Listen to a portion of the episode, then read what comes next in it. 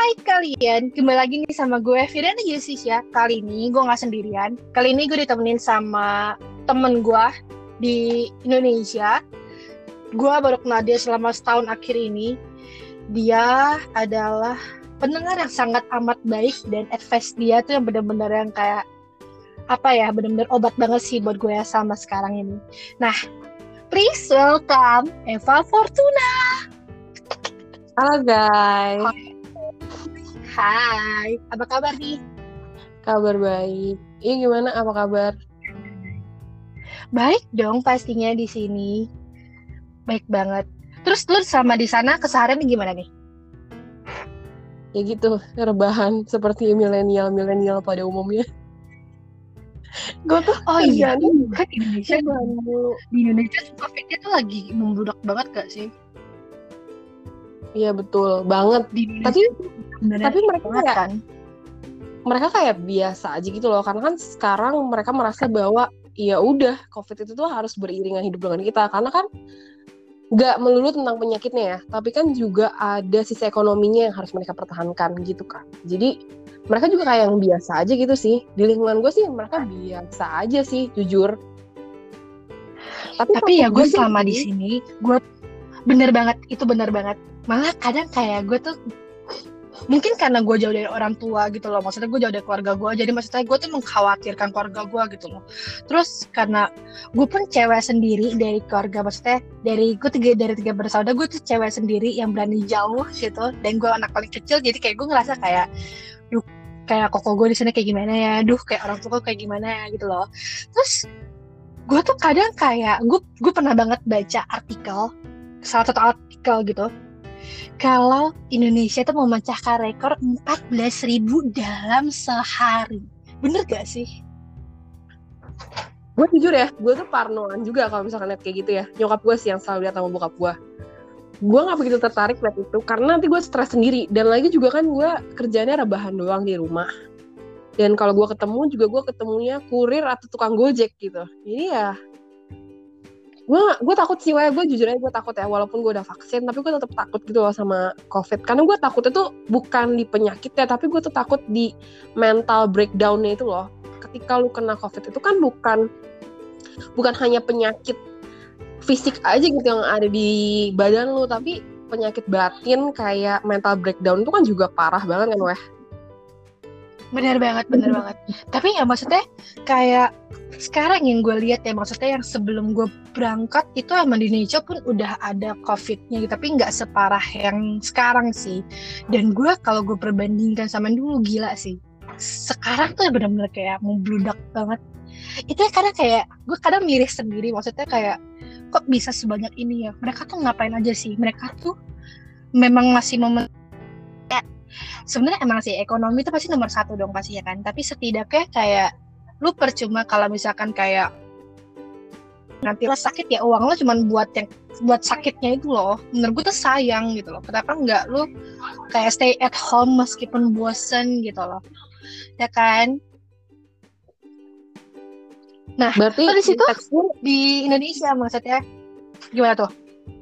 Konteks maksud lu itu adalah maksud lu kalau mereka kerja udah kerja aja tapi kalau misalkan once mereka tuh liburan kayak weekend gitu harusnya mereka di rumah aja gitu kan maksudnya Benar, benar, benar banget. Maksudnya kayak kalau emang dalam konteks kerja, ya wes kerja gitu loh. Tapi kalau misalkan emang dia keluar cuman buat kayak ketemu teman atau kayak misalkan kayak jalan-jalan ke mana atau kayak kumpul sahabat atau sebagainya gitu kayak menurut gue ini sih maksudnya mending lu stop in lu mending stop dari sekarang sih karena maksudnya lu stay at home di rumah sama aja kayak lu tuh membantu negara lu sendiri tahu secara nggak langsung.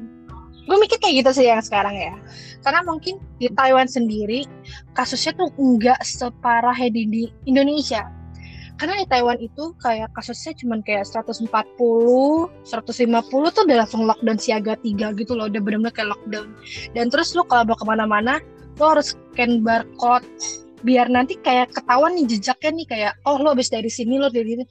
Itu Taiwan kayak gitu sih. Sampai di bis pun kayak gitu. Menurut gua Taiwan terlalu gesit sih.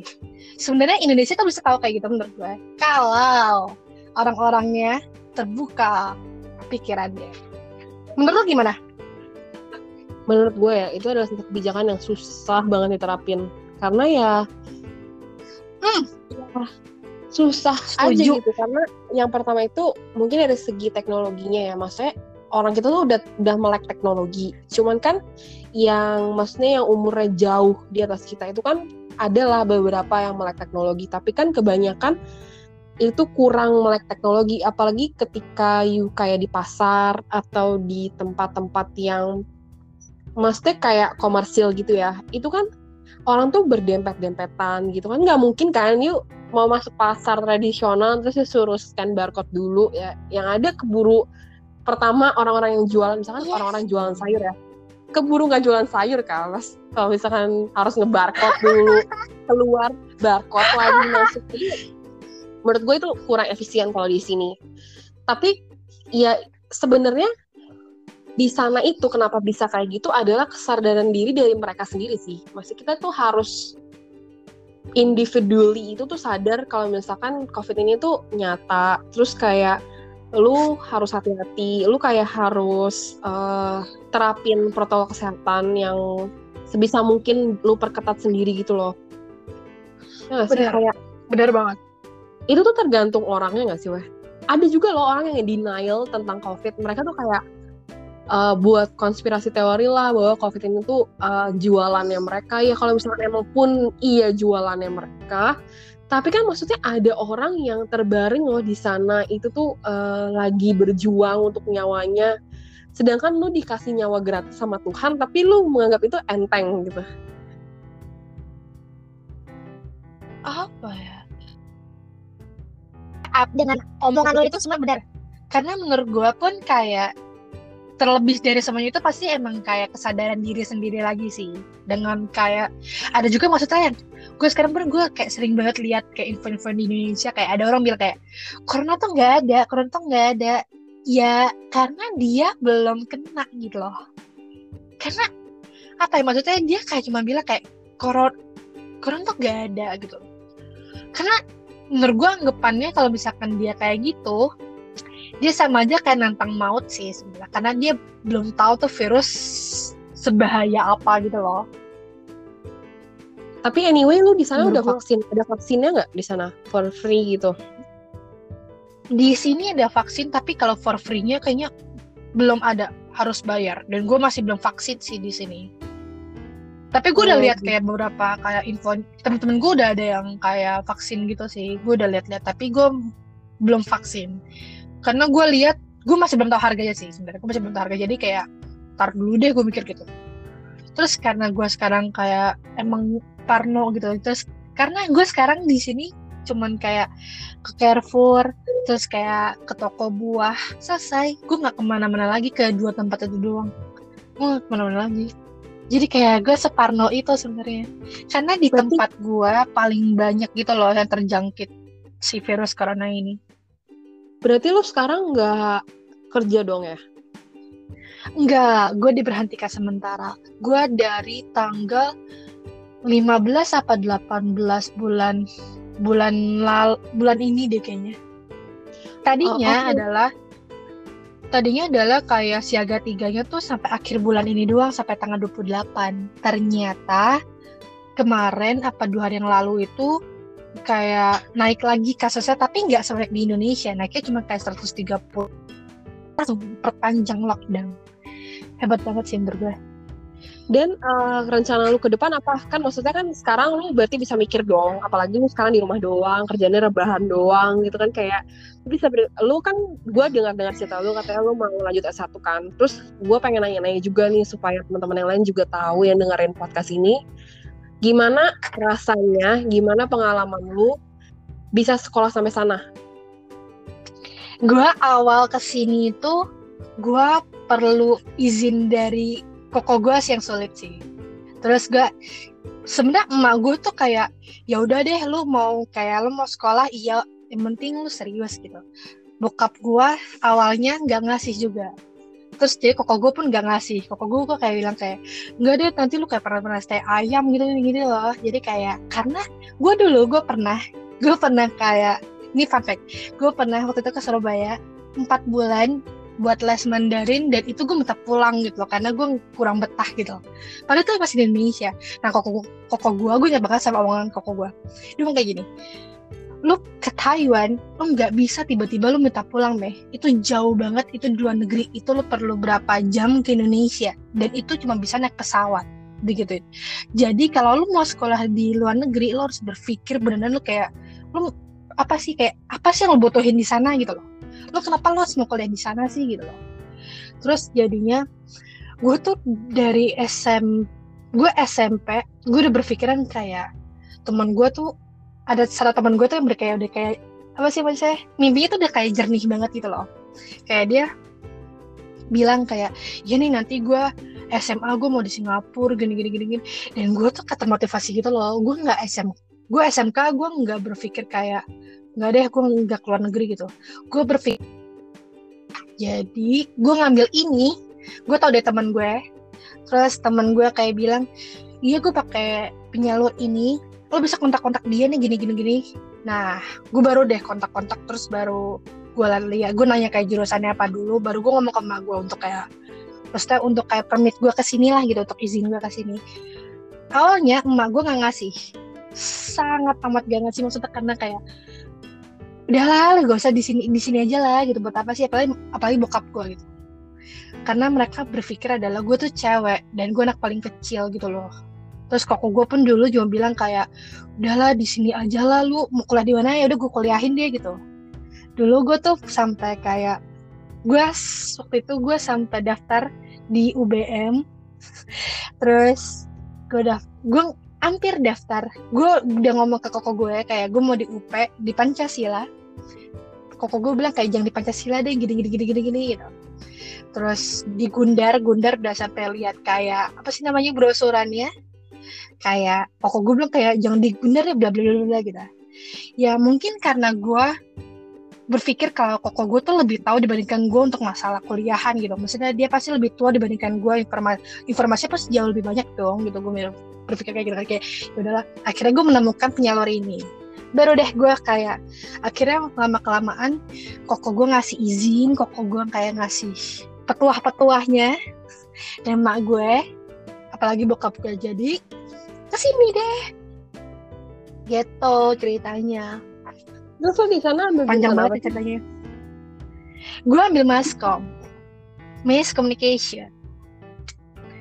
Gue maskom itu kan bisa nggak jelasin? Maksudnya gue kan juga awam juga kan, gue pengen tahu juga itu tuh kayak mempelajari apa, terus di, di ke depannya lu bakal kebanyakan itu bakal kerjanya tuh apa gitu. Gue di sini ambil jurusan meskom. Sekolah gue di Nichon University di Taipei. Um, untuk apa ya maksudnya untuk penjelasannya mungkin ini gue gue di sini adalah gue D2 jadi kayak kurang lebih gue sama rata kayak SMA atau SMK jadi pelajarannya dia kurang lebih gue dapetin di SMK jadi gue nggak terlalu gue nggak terlalu maksudnya kayak gue nggak terlalu takut lah gitu.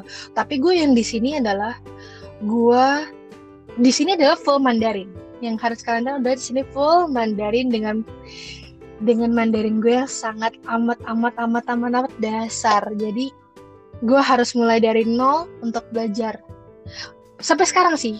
So far gue sampai sekarang karena gue gue di gue di kelas ada tiga orang Indo dan gue yang paling apa ya yang paling susah ngomong gitu maksudnya gue takut adalah kalau saya gue ngomong Mandarin tapi nadanya salah dia salah pengertian gitu loh nah maskom di sini tuh apa ya banyak macam kayak ada jurusan TV, bukan jurusan TV maksudnya kayak mempelajari TV, terus pelajarin kayak edit video, terus kayak apa ya? Oh di sini juga ada kayak tentang manajemen gitu sih. Terus sedikit manajemennya, nggak sampai nggak sampai 20% lah, cuma berapa inian. Terus oh gue di semester 3 ini gue ada kayak pelajaran majalah gitu loh. Konteks di majalah tuh ada apa aja sih gitu loh pelajarannya. Terus ada apalagi ya? Oh ada ini Singwon Caifang Singwon Caifang itu kayak ini apa sih namanya? Interview berita interview berita. Kayak info berita. Jadi gue kayak belajar tentang jadi anchor kayak news anchor kayak gimana sih? Terus nulis berita yang baik kayak gimana sih? Kayak gitu-gitu sih kurang lebih. Ya anak mau komunikasi selayaknya di Indonesia punya kayak gitu sih. Terus lo di sana di Indonesia lo kuliah apa nih? Lo kuliah yang umum. Oh umum. Apa tuh? Akuntansi Ih Cina banget ya gue. Harus kuliah akuntansi. Akuntansi, manajemen. Uh, gue kuliah hukum sekarang. Udah mau semester akhir. Oh, asik gitu. sih. Keren gitu. Gue dulu, oke, okay, gue ya. mendengar ya. kata hukum tuh asik. Gue mendengar kata hukum tuh udah asik banget sebenarnya sih. Gue akan cerita duluan belum ditanya. Jadi cerita itu adalah gue dulu kenapa gue bisa pilih hukum itu adalah karena hmm, uh, gue tuh merasa bahwa hukum itu tuh keren. Jadi ketika lu ditanya orang, misalkan lu ditanya orang nih, uh, lu jurusan apa gitu sekolahnya ya kan? Ketika lu jawab hmm. hukum kan, keren banget boy. Iya iya, gue pun mungkin adalah gue bukan anak hukum tapi kalau misalkan ke temen gue ada yang anak hukum nih, gue gue punya teman satu dia di Pakuan dia anak hukum kayak dan dia namanya juga belakang The Justicia juga. Jadi kayak menurut gue kayak wah gila hukum keren banget sih. Gila. Kayak anak hukum men. Kayak lu debat sama anak hukum tuh kayak kalah gitu loh. Gue kayak gue gue selalu berpikir kayak gitu sih. Terlalu di sih enggak terus sih sebenarnya. lu gimana nih masuk hukum? Kenapa? Terus lo kenapa ambil lo kenapa bisa memilih hukum kan ada nih jurusan yang banyak banget yang kayak lebih menjurus ke feminim gitu kayak kayak kita ke cewek gitu kayak entah make up entah manajemen akuntansi entah up entah apa kita taboga gitu loh. Kenapa lo harus ambil hukum? Dulu awalnya tuh gue sempet mau sekolah pariwisata di salah satu universitas swasta terkenal lah di Jakarta. Terus wow, gue terus? bayar Padahal gue udah bayar pendaftaran. Karena gue merasa bahwa dulu dulu ya waktu zaman gue sekolah itu ya itu tuh adalah salah satu pekerjaan yang diimpi-impikan orang-orang. Karena gue gak tau ya Bener. waktu waktu gue waktu gue SMA itu tuh uh, di pikiran gue dan di pikiran orang-orang di sekitar gue adalah ketika lo jadi uh, ketika lo masuk pariwisata ya kan impian lo adalah jadi tour guide ya nggak ketika lu bener banget. dengan jalan-jalan tapi lu dibayar orang tapi lu bisa jalan-jalan juga gitu loh.